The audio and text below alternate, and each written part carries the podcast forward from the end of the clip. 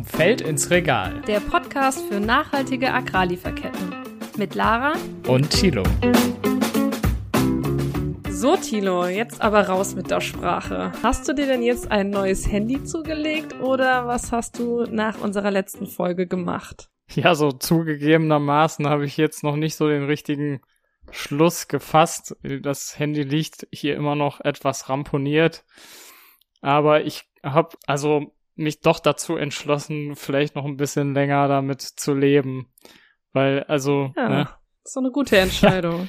Äh, ihr habt ja in der letzten Folge gehört, dass das Recycling von Produkten zwar natürlich total Sinn ergibt, man aber noch längst nicht alles rausholt, was da gehen würde und noch zu wenig in den Kreislauf zurückgeführt wird. Und ja, unser Eindruck, der hinterblieben ist, es fehlt noch so ein richtiges System dahinter. Ja, und da stellt man sich dann vielleicht auch die Frage, wie macht man das in sinnvoller Art und Weise, ne? Also wie kann eine sinnvolle Kreislaufwirtschaft aussehen und ähm, ja, wie steht's eigentlich so um unseren Elektromüll oder unseren normalen Müll? Und darum soll es heute in unserer Folge nämlich gehen. Genau, wir haben Henning Wills zu Gast bei uns im Podcast. Er arbeitet beim Wuppertal-Institut zum Thema Kreislaufwirtschaft und das Institut forscht und berät ja zu einem ganzen Blumenstrauß von Themen äh, mit Bezug zu Nachhaltigkeit. Und ein wichtiger Bereich dabei ist eben, wie wir es schaffen, mit den Ressourcen unseres Planeten sparsamer umzugehen und weniger Müll zu produzieren. Ja, oder halt dem Müll, den man produziert, vielleicht auch ein neues Leben zu geben, ne? Genau, stimmt. Ja, also auf jeden Fall hallo erstmal Henning, schön, dass du dabei bist. Ja, hallo, herzlichen Dank für die Einladung. Ja, bist du denn bereit für unser kleines Entweder-Oder? Äh, ich, ich gebe mein Bestes. das kriegst du hin. Äh, wir haben in der letzten Folge gelernt, dass jeder im Durchschnitt noch zwei alte Handys in der Schublade liegen hat. Daher jetzt mal die Frage an dich, Hand aufs Herz, dein Elektromüll. Liegt der in der Schublade oder schon auf dem Wertstoffhof? Nee, bei mir genauso, mindestens zwei. Okay. Immerhin ehrlich. Ähm, dann äh, noch eine alltagsnahe Frage. Altglas. Ordentlich gespült oder reicht auch so grob ausgelöffelt? Grob ausgelöffelt. Spülen ist ökologisch Unfug. Äh, kann derjenige, der das Zeug am Hände abholt, viel, viel effizienter. Und dann Thema Abfallwirtschaft. Tino und ich hatten uns eben darüber unterhalten, was für Mülltonnen wir eigentlich vor der Haustür stehen haben. Und das ist nicht so ganz einheitlich. Was ist denn deine Meinung? Besser einheitlich oder jede Kommune so für sich? Uh, also natürlich würde man sich wünschen einheitlich, aber das ist halt bei uns ein Thema, ähm, das ist in der Verantwortung der Kommunen und ne, kommt noch aus, aus der Nazi-Zeit, wo man gesagt hat, da will man auch bestimmte Verantwortung lassen, damit niemand gleichgestellt wird. So, und ob das jetzt aufgegeben werden sollte, nur weil ich äh, mir ein anderes Tonnensystem wünschen würde, ist wahrscheinlich ein Thema für einen anderen Podcast. Gut, dann bleiben wir bei, der, bei dem Thema, wo es heute drum gehen soll. Und zwar, ähm, ja, erstmal die Frage, wie steht's eigentlich um unseren Müll? Also wie viel produzieren wir Deutschen durchschnittlich an Müll? Und äh, was für Müll ist das überhaupt? Also insgesamt in Deutschland jedes Jahr so 450 Millionen Tonnen an Müll, der hier anfällt. Der größte Teil davon sind sogenannte Bau- und Abbruchabfälle, ne, also Straßen, Gebäude, die abgerissen werden. Ähm, das sind so 60 Prozent. Das ist eigentlich ein relativ homogen. Ne? Also man weiß, was man damit anfängt. Ähm, das, was wir uns unter Müll so vorstellen, das, was wir in die schwarze Tonne schmeißen, in die gelbe Tonne, ähm, das sind so 40 Millionen Tonnen, also gar nicht so viel. Aber da sind so viele unterschiedliche Dinge drin, ähm, dass das halt das Recyceln extrem schwierig macht. Hm. Und Lebensmittel äh, hört man ja auch sehr oft, dass es sehr viel Müll ist. Ähm, hast du da irgendwie eine Zahl zu? Ja, Lebensmittel, sowas in der Größenordnung 12 bis 18 Millionen ist halt immer die Frage, wenn du eine Zuckerrübe auf dem Feld wieder unterflügst, ne, ist das jetzt Müll oder ist das noch gar kein Produkt gewesen?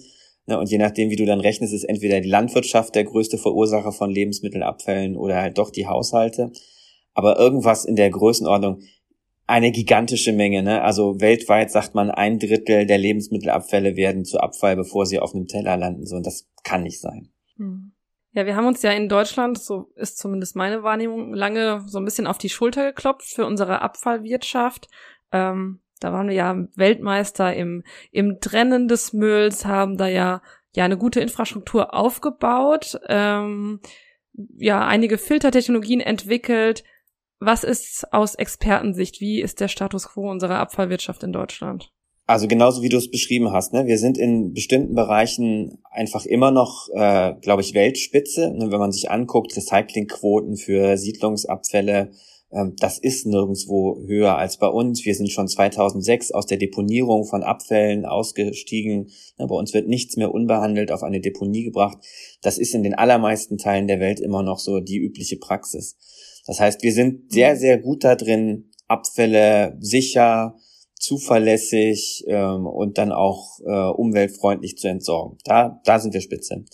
Ähm, wenn man dann guckt, äh, wofür treiben wir eigentlich den ganzen Aufwand? Ne? Also was passiert denn aus all diesen Abfällen, die wir alle äh, so schön sammeln und irgendwo in Recyclinganlagen äh, bringen?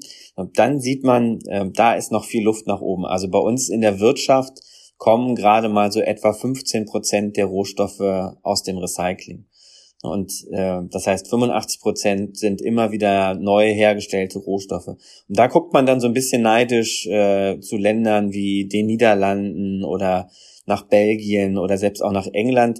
Die haben da deutlich höhere Quoten. Ähm, niemand würde behaupten, dass die besser sind im Abfallmanagement, also auf gar keinen Fall. Aber die gucken da strategischer drauf. Ne? Die überlegen, was kann man denn mit dem Abfall anfangen ähm, und entwickeln da Strategien. Und da sind wir in Deutschland, glaube ich, echt gefordert, aufzupassen, ähm, dass wir die eigentlich sehr gute Ausgangslage, die wir bei diesem Thema Circular Economy haben, ähm, dass wir die nicht so langsam verlieren. Hm. Ja, vielleicht schauen wir äh, auch direkt mal in den globalen Süden, ähm, weil es ja auch der Fall ist, dass vieles von unserem Müll in anderen Ländern landet, ne? Also da wird ja bei diesen Quoten auch ein bisschen geschönt, muss man ja sagen, ne? Also weil der, der Müll, der halt vielleicht nicht verwertbar ist, einfach außer Land geschafft wird und so haben wir vielleicht auch deswegen höhere äh, Recyclingquoten, ne? Also was macht eigentlich unser, also was hat eigentlich unser Müll auf den ja Mülldeponien äh, in afrikanischen Ländern zu suchen? Genau, also ne, Müll ist etwas, das sucht sich halt immer, also ne, man sagt so in der Branche das billigste Loch. Ähm, so, und wenn das halt außerhalb der deutschen Grenzen ist, äh, dann geht er halt auch ganz häufig dahin. Also nehmen wir mal das Thema Verpackungsabfälle, da ist es genauso, wie du es beschrieben hast. Also wir haben ähm, eine Verwertungsquote in Deutschland, auf die wir dann sehr stolz sind, von 99 Prozent. Äh, bei uns wird halt nichts unbehandelt auf die Deponie gebracht. 60 Prozent wird dann verbrannt, 40 Prozent werden recycelt, aber tatsächlich ein Drittel davon im Ausland. Ne, und da rechtlich wir diese Abfälle nur exportieren dürfen, wenn man sie zum Recyceln exportiert, äh, rechnen wir uns das halt in unsere nationale Recyclingquote ein. So, das meiste davon geht halt dann auch irgendwie in die Niederlande oder nach Polen und wird da auch nach EU-Standards äh, recycelt. Aber es gehen natürlich auch Mengen äh, nach Malaysia, früher sehr viel nach China. Ähm, so, und wenn man da mal genau hinguckt, ähm, dann gelten da halt ganz andere Vorgaben fürs Recycling. So, muss man halt auch sagen, das sind Stoffe, die haben uns Unternehmen aus China abgekauft. Ne? Also es ist nicht so, dass wir unseren Müll dahin bringen und sagen, jetzt lebt damit, sondern es sind Unternehmer da vor Ort, die wollten diesen Müll haben, um ihn zu recyceln. Und die machen genau dasselbe wie wir, die gucken sich an, was kann man davon tatsächlich verwenden. Ähm, das sind bei, was ich, bei Verpackungsabfällen bei uns so im Schnitt zwei Drittel. Und ein Drittel müsste bei uns halt für teures Geld dann in die Müllverbrennungsanlage geschmissen werden. Und in diesen Ländern geht dann halt viel zu häufig dieses eine Drittel, was keiner will, äh, stattdessen irgendwo auf wilde Mülldeponien, landet dann in den Flüssen und irgendwann in den Weltmeeren. Und deswegen ist das gar nicht so einfach zu beantworten, ne? was macht unser Müll da? Ähm, er wurde von denen gekauft, äh, sondern können wir uns hinstellen und sagen, dann ist es halt Aufgabe der Behörden da vor Ort zu gucken, dass die das richtig hinkriegen. Ähm, so, meine Meinung ist, ähm, wir haben hier eine Herstellerverantwortung für ganz viele Dinge. Ne? Leute, die Produkte auf den Markt bringen, sind dafür verantwortlich, sie danach einzusammeln und recyceln zu lassen. Bei Verpackungen so, bei den Elektrogeräten so. Und diese Verantwortung kann eigentlich nicht an der EU-Außengrenze aufhören. Vielleicht kannst du uns auch noch mal mitnehmen. Du warst ja auch schon öfter ähm, in Ländern des globalen Südens, ich glaube unter anderem in Ghana. Ähm, ja, wie ist die Situation da? Was machen die Menschen ähm, mit dem Müll, der da zu ihnen kommt? Wie wird der weiter ähm, verwendet? Genau, also das äh, sind schon sehr, sehr spannende Strukturen, wenn man ehrlich ist, halt auch immer nicht so ganz transparente Strukturen. Man rennt da sehr schnell irgendwie an, an Abfall, rum, die von Leuten mit Kalaschnikow bewacht werden, ne? weil es geht dann halt auch wirklich um viel Geld. So was machen die? Äh, genau das gleiche, was ein deutscher Recycler machen würde. Ne? Die machen die großen Container zum Beispiel mit dem Elektroschrott auf äh, und sortieren aus, was kann man noch wieder reparieren, was funktioniert vielleicht auch noch ne, und was ähm, wissen, und das wissen die halt auch sehr genau, ne, was ist so kaputt, dass es sich nicht lohnt zu reparieren ähm, oder was auch gar keinen Ab, äh, Abnehmer findet. So, und die eine Hälfte wird dann verkauft äh, im Inland oder weiter exportiert äh, in die afrikanischen Nachbarländer. So, und das Problem ist halt dann genau die Menge, äh, wo auch die sagen, damit können wir nichts anfangen. Ne? Und da werden dann zum Teil noch einzelne Rohstoffe rausgeholt, das Kupfer aus den, den Drähten oder die Materialien aus den Batterien zum Beispiel. Der, der, Punkt sind dann immer Dinge, die übrig bleiben. Ne? Also Blei ist da ein riesiges Problem, äh, muss bei uns dann sehr, sehr teuer entsorgt werden und da wird's dann halt häufig genug einfach irgendwo in den Boden gekippt ne, und landet dann im Grundwasser. Das heißt, ne, das sind eigentlich so diese ganz äh, spezifischen Probleme, an die man ran müsste. Ähm, Ansonsten ist unser Abfall halt auch was, was da noch weiter genutzt wird, ähm, wo die Leute sich sonst neue Sachen kaufen müssten, ne, was sehr viele Jobs da auch vor Ort schafft, ähm, weil da sind einfach andere Arbeitsstunde, da lohnt sich anderes Recycling als bei uns. Deswegen bin ich immer so ein bisschen skeptisch, wenn es heißt, wir, wir dürfen jetzt gar keinen Abfall mehr exportieren. Ne? Das sind Dinge, die Leute kaufen, ähm, weil man damit auch noch Geschäfte machen kann, damit Familien ernähren kann. Mhm. Ja, auf das Thema Kreislaufwirtschaft ähm, äh, allgemein gehen wir gleich nochmal ein.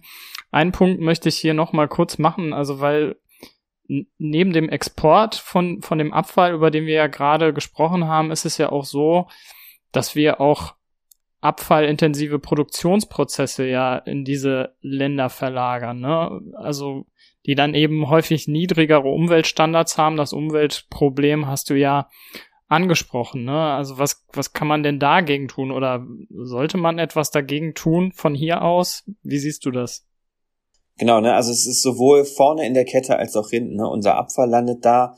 Ähm, aber natürlich haben wir in vielen Sektoren ähm, so die wirklich schmutzigen Teile der Wertschöpfungskette ausgelagert. Ne? Und dann kommt das Handy zu uns, äh, ne, die 200 Gramm, aber die gigantische Menge an, an Abraum, an Abfällen, ähm, die damit mit der Herstellung verbunden waren, ne? die, die fallen ja nicht bei uns an und würden dann hier gut recycelt, sondern die fallen in ganz anderen Ländern an, die damit ähm, überhaupt nicht umgehen können, die dafür keine Strukturen haben, nicht das Geld haben wie wir. Ich glaube, da ist es total wichtig, ähm, dass das transparenter wird. Ne? Wir haben ja über sowas wie ein Lieferkettengesetz äh, diskutiert die letzten Jahre und da hätte ich mir halt immer gewünscht, ähm, dass es, äh, ne, dass diese Sozialstandards da drin sind. Klar, das, äh, ne, davon kam es ja, aber dass man auch diese Aspekte ähm, da stärker mit drin hat. Ne? Also wie viel Abfall hat das Ding denn schon verursacht und was waren die Umwelteffekte damit? Ähm, da muss viel mehr Transparenz rein, damit wir als Verbraucher dann sagen können, okay, ne, da ist ein Unternehmen, die machen das anständig und da ist ein Unternehmen, die interessiert das einen Dreck, äh, wie das dann da vor Ort aussieht. Und danach würde ich dann eigentlich gerne meine Kaufentscheidung ausrichten. Ja, du hast ja vorhin auch schon gesagt, dass du dir mehr Verantwortung seitens der Hersteller wünschen würdest. Jetzt ist das Lieferkettengesetz nicht so ausgestaltet, dass sie da wirklich äh, für all diese Dinge in Rechenschaft genommen werden können wenn du dir was wünschen könntest, abseits vom Lieferkettengesetz, was wären da noch so Punkte, wo du sagen würdest, da muss man jetzt äh, angreifen? Also so in, in, in meinen Träumen, die ich zu dem Thema habe, ist, dass ähm, wir viel stärker diese ganzen Digitalisierungstechnologien äh, nutzen, um transparent zu machen, wer hat eigentlich welchen Abfall verursacht und wer ist schuld daran, dass der irgendwo gelandet ist. So, ich hätte am Ende überhaupt Gibt's kein diese Möglichkeiten schon? Also wäre das dann möglich, digitale, also gibt's diese digitalen Lösungen? Also es wird an allen Ecken und Enden äh, entwickelt. Ne? Wir haben Barcodes, die wunderbar funktionieren. Es gibt Überlegungen, Wasserzeichen zum Beispiel auf Verpackungen zu machen oder Fluoreszenzmarker in Elektroprodukte da äh, in, in den Kunststoff, ne? damit man am Ende genau sehen kann, äh, wer hat das hergestellt, äh, damit man erfassen kann, wo ist es verkauft worden, So, und wenn das Ding dann halt irgendwo in Malaysia am Strand liegt, ne, dann wäre meine Vorstellung, dann kann man nachgucken, von wem kommt es äh, und schickt demjenigen eine Rechnung. Hier, wir mussten deinen Schrott irgendwo am Ende der Welt äh, wieder aufsammeln. So, und ich glaube, wenn man das mal hat, ne, also wenn dieser direkte Feedback-Mechanismus funktioniert, dann fangen die Unternehmen auch tatsächlich an zu überlegen, okay, wir müssen uns vielleicht stärker darum kümmern, was denn wirklich mit unseren Produkten passiert. Ne? Und bisher ist das, ähm, ja, dann gibt es immer wieder also großartig recherchierte Geschichten auch, ne, wo einzelner Abfall anfällt, sondern sind alle zwei Monate ganz aufgeschreckt und verändern irgendwas, aber das ist keine langfristige Lösung. Ne? Wir, mhm. wir müssen die Informationsflüsse stärker an die Materialflüsse koppeln. Ne? Ich glaube, dann kann Kreislaufwirtschaft funktionieren. Mhm. Und äh, wie weit, wie weit ist man da so? Also ähm, ja, wer, wer blockiert denn deine Träume? Genau. Ah, ich, also äh, technisch funktioniert das äh, alles super. Es gibt Maschinen, da, ne, da siehst du eine Million geschredderte Kunststoffflakes, die an allen möglichen Lasersensoren durchgehen und der sucht dir genau das eine Flake von dieser Million raus, die du wirklich runterschmeißt, ne? also in Sekundenschnelle, ähm, wo dann klar ist, das ist von einem anderen Hersteller. Also machbar ist alles. Es müssten sich halt die fünf, sechs großen Unternehmen, die solche, die Verpackungen oder Elektrogeräte äh, auf den Markt bringen, ne, die müssten sich einigen, welche Technik und welchen Standard sie da haben wollen. So, und die wissen natürlich auch, wenn das einmal in der Welt ist, äh, dann werden sie sich um all diese Themen dann kümmern müssen. Ne? Also das ist nichts, was wir in Deutschland entscheiden können. Das ist wahrscheinlich irgendwas, was man auf globaler Ebene diskutieren muss. So, und wir, wir sind dabei, gerade einen globalen Vertrag für Plastik äh, zu entwickeln. Ne? Und da würde es mich freuen, wenn, wenn da die Grundlagen gelegt werden. Ähm, ne? in, in Zukunft soll jeder wissen, wo kommt der Abfall her und wo müsste er eigentlich hin. Mhm. Kannst du das noch ein bisschen ausführen? Globaler Vertrag für Plastik, was kann man darunter verstehen? Genau, also auf UN-Ebene ist das eine Diskussion, ne, so ein, ähm, so ein Vertragswerk äh, zu gestalten. Und das ist so ein bisschen wie beim, ähm, beim Montreal-Protokoll für Ozon. Das muss jetzt auch noch mal bitte kurz erklären. Genau, als man überlegt hat, äh, also als man gesehen hat, wir haben ein Ozonloch, ne, dann hat man auch festgestellt, okay, das können wir nicht auf nationaler Ebene äh, regeln. Wir brauchen eine weltweite Grundlage, mit der man bestimmte Stoffe ähm, handeln kann. Ne? Und genau das Gleiche bräuchten wir äh, jetzt für Plastik, ne? um äh, zum Beispiel sagen zu können, äh, ne, überall weltweit soll klar sein, was ist eigentlich recycelbarer Kunststoff ne? oder ähm, ne, was ist äh, auch biobasierter Kunststoff. Also ne, alle, da gibt's so alle möglichen schönen äh, Schlagwörter, unter denen jeder immer genau das versteht, was er möchte. Mhm. Und solange das so ist und das nirgendwo einheitlich geregelt ist, ne, wird man halt auch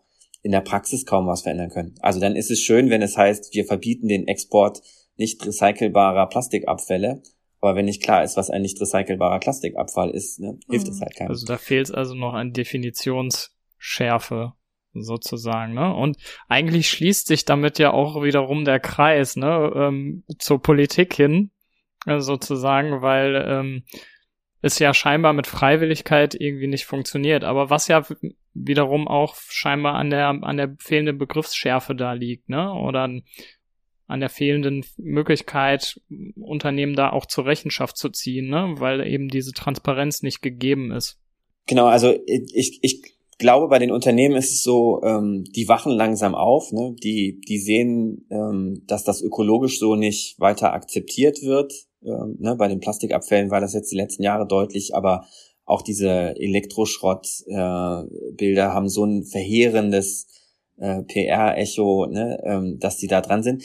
Aber die sehen es auch aus einer ökonomischen Perspektive. Ne, die, die merken, äh, ne, wir in Europa zum Beispiel sind halt einfach ein rohstoffarmes Land. Wir, wir brauchen diese Rohstoffe wieder zurück, die in all den Elektrogeräten äh, drin sind, weil sonst wissen wir irgendwann nicht, wie teuer werden die und kommen wir da tatsächlich noch dran. So, und das ist für uns gerade ganz spannend zu sehen. Ne? Man redet plötzlich nicht mehr mit den Nachhaltigkeitsbeauftragten, sondern man redet mit den Strategieabteilungen von Unternehmen, die sagen, natürlich wollen wir Kreislaufwirtschaft und das ist schön, wenn das ökologisch ist, aber wir wollen das, weil wir glauben, sonst haben wir wirtschaftlich keine Chance äh, gegen die Konkurrenz. Sondern da gibt es ganz viele Unternehmen, die dann bei der Politik auf der Matte stehen und sagen, hier, bitte definiert mal genau diese Begriffe, wir wollen Planungssicherheit, Äh, wir wollen wissen, wo ihr mit dem Thema hin wollt. Und sobald das klar ist, nehmen wir auch Geld in die Hand äh, und gestalten ganz andere Produkte, die man dann reparieren kann. Ne? Wir etablieren Pfandsysteme und holen uns unsere Sachen wieder zurück. Ja, aber ähm, da überholt teilweise die Industrie gerade die Politik. Ja, und das widerspricht ja auch so einem Argument, was man häufig äh, aus der Politik hört, dass die Wirtschaft oder die Industrie noch nicht so weit ist. Und also da gibt's ja immer wieder Gegenbeispiele. Mhm. Ähm. Genau, also das, das ist mit Sicherheit auch häufig so, ne, dass das dann irgendwie immer vorgeschoben wird. Ähm, ne, und man hat ja in den vergangenen Jahren auch gut Geld verdient. Warum soll man was ändern? Aber es sind immer mehr ähm, Unternehmen, die für sich klar sehen, ähm, so dieses simple Produzieren, Nutzen, Wegschmeißen, das werden in Zukunft andere Standorte oder andere Wirtschaftsregionen mindestens genauso gut und viel billiger können als wir. Ne? Und deswegen sagen die so, unsere Zukunft liegt äh, in den Sachen, die dann so ein bisschen komplexer sind. Ne? Also wo die Geschäftsmodelle nicht darauf basieren, einfach nur verkaufen und dann nach mir die Sinnflut, sondern ne, wieder zurückholen, verleihen, vermieten, gemeinsam nutzen. Ähm, da gibt es zig Studien, die sagen, das spart gigantisch viel Geld, ne? Und da wollen die alle dran. Mhm. Ähm, und dann ist es halt auch mal schön, wenn sich so ökonomische Interessen und ökologische Anliegen dann tatsächlich mal irgendwo treffen. Mhm. Ja, ich glaube, äh, Verbraucherinnen und Verbraucher haben da auch noch ein Wörtchen mitzureden. Da wollen wir gleich noch mal drauf eingehen. Aber vorher kommen wir zu unserer nächsten Rubrik.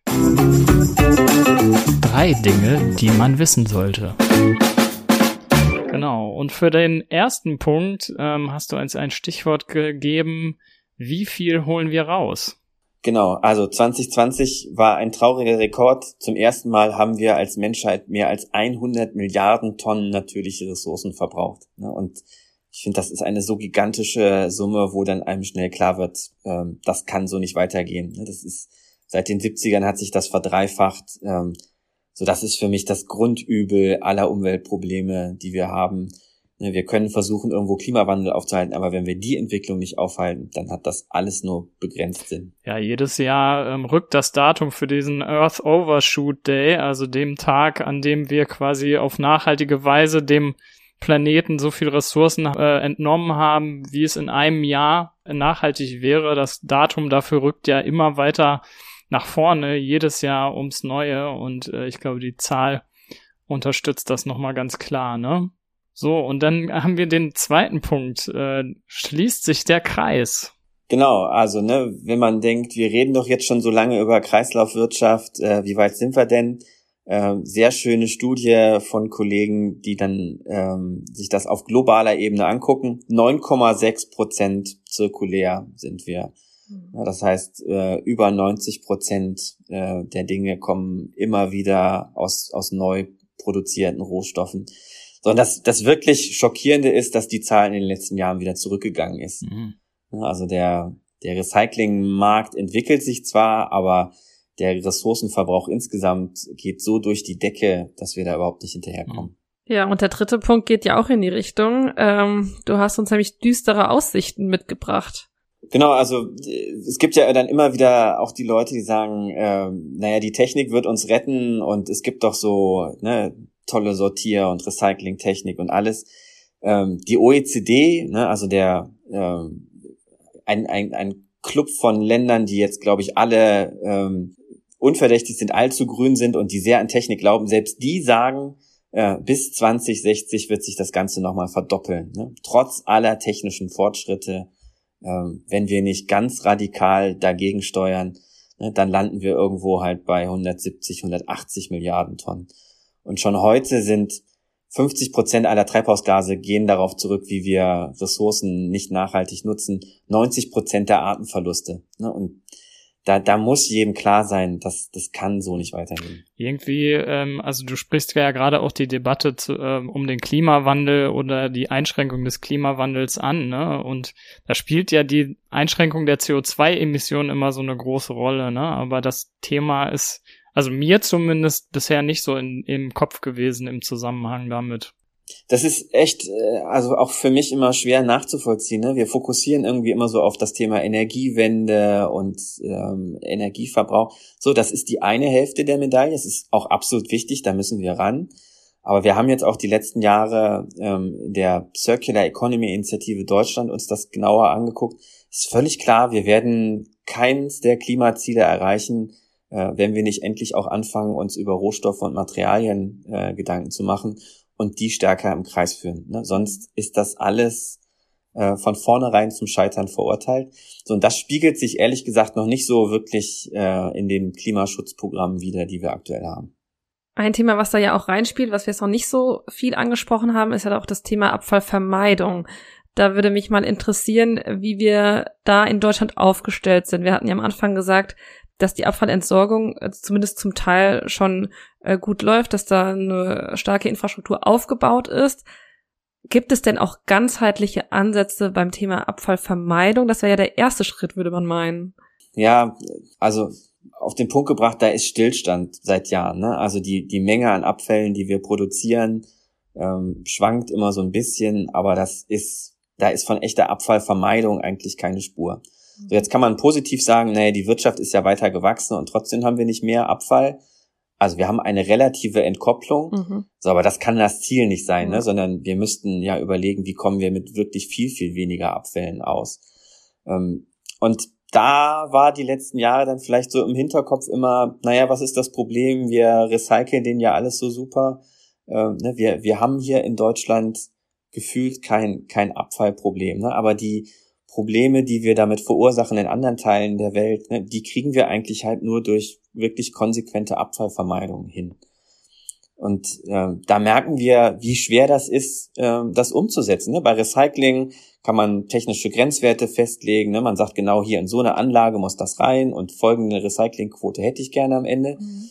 Und bei Abfallvermeidung ist es halt sehr schwer zu sagen, naja, wer ist denn am Ende schuld? Ne? Wir hatten am Anfang die Lebensmittel, äh, ne? Wem kann man jetzt verhaften dafür, dass wir diese 12 oder 18 Millionen Tonnen haben? Das ist, sind Konsumentscheidungen, ähm, es sind Unternehmen, die da Prozesse wählen, die abfallintensiver sind oder nicht, aber beide sind erlaubt. Wir leben in einem Land, wo jeder so viel Abfall verursachen darf, wie er möchte. Mhm. Ähm, und das ist wahrscheinlich auch gut, aber dann braucht man halt schlauere Konzepte, um sich zu überlegen, ähm, wie kommen wir denn wirklich hin zu einer Kreislaufwirtschaft, wo die Menge, die wir im Kreis führen, auch nachhaltig hm. ist. Ja, das Kom Problem ist äh, auf jeden Fall komplex. Ne? Also da, da sind viele, viele Beteiligte mit dabei und man kann nicht so genau sagen, wer ist es jetzt eigentlich. Ähm, ich habe ja gerade gesagt, wir möchten auch noch mal so drauf eingehen, was, was kann ich denn als Verbraucherin oder Verbraucher da mitnehmen? Also gibt es irgendwas, was du unseren Hörerinnen und Hörern mitgeben kannst oder möchtest? Also ich, ich kann das immer nur so von, von mir selber, ne? Wenn ich irgendwo im, äh, im Elektroladen stehe und mir überlege, ich will einen neuen Drucker, ein neues Handy oder irgendwas kaufen, ich kann dir nicht sagen, ähm, was jetzt ein wirklich langlebiges oder reparierfähiges Produkt ist. Ne? Ich würde, ich habe irgendwann mal VWL studiert und habe gelernt, eigentlich als Homo economicus müsste man dann ja sagen, okay, wenn das Ding 20 Prozent teurer ist, aber doppelt so lange hält, ja, dann gebe ich die 20 Prozent auch äh, dann gerne aus. Aber solange ich das überhaupt nicht einschätzen kann, ist es doch völlig nachvollziehbar, dass wir dann halt immer die billigsten Dinge kaufen. Ne, und damit haben wir immer schlechtere Qualitäten, immer mehr Abfall. So, und ich finde, das sind natürlich unsere Konsumentscheidungen, aber es ist Aufgabe der Politik, uns in die Lage zu versetzen, sinnvoller zu konsumieren. Ne, also warum haben wir nicht längst auf jedem technischen Gerät eine Angabe, durchschnittliche Nutzungsdauer. Ne? Wenn ich einmal sehe 4000 Stunden und 6000 Stunden, dann kann ich mir selber entscheiden, was will ich. Ja. Ne? Warum steht nicht bei uns auf jedem Produkt wie in Frankreich drauf, äh, wie reparierfähig das Ganze ist? Ne? Ähm, so, so, wenn wir das wüssten, ne, dann kann man äh, überlegen, was ist jetzt eigentlich Verantwortung des, äh, des Konsumenten. Aber solange wir da in der Regel allein gelassen werden, äh, finde ich, kann man uns da nicht den schwarzen Peter zuschieben. So, natürlich gibt es auch unsinnige Dinge, Produkt, äh, die wir kaufen und das muss dann jeder mit sich selber ausmachen. Aber so für die große breite Masse kann man nicht von den Leuten erwarten, jedes Mal vorher sich irgendwie auf Internetseiten schlau zu machen. Weißt ne? du denn von äh, vielleicht von politischen Initiativen gibt es da was, also so Verbraucherinitiativen? In Deutschland gibt es äh, zum Beispiel die Verbraucherzentralen, die da wirklich super Informationen geben. Es gibt so Portale wie iFixit, äh, die die Reparierfähigkeit von Produkten äh, bewerten.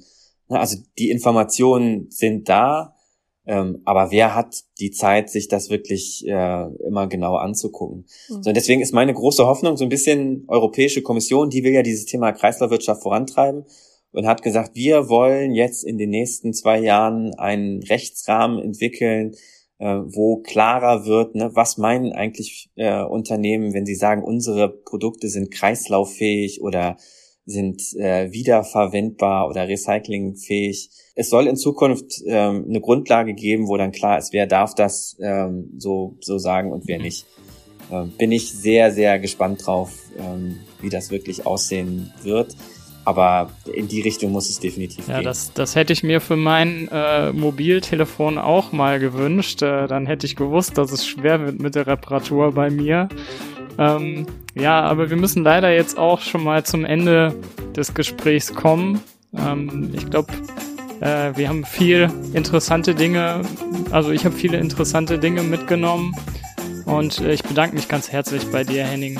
Ja, sehr, sehr gerne. Also vielen Dank für spannende Diskussion. Bei dem Thema kann man, glaube ich, noch irgendwie eine Stunde oder zwei dranhängen. Also zumindest äh, ich, ich rede da immer sehr gerne. Deswegen vielen Dank für die Einladung. Ja, vielen Dank auch von meiner Seite. Und wenn euch die Folge gefallen hat, dann freuen wir uns natürlich über ein Abonnement. Und wenn ihr noch mehr Infos zu diesem Thema und rund um das Thema Nachhaltigkeit haben wollt, dann folgt uns doch auch auf unserem Instagram-Kanal Ich will fair. Und damit danke Thilo, danke Henning und bis zum nächsten Mal. Dankeschön. Tschüss. Bis dann. Tschüss.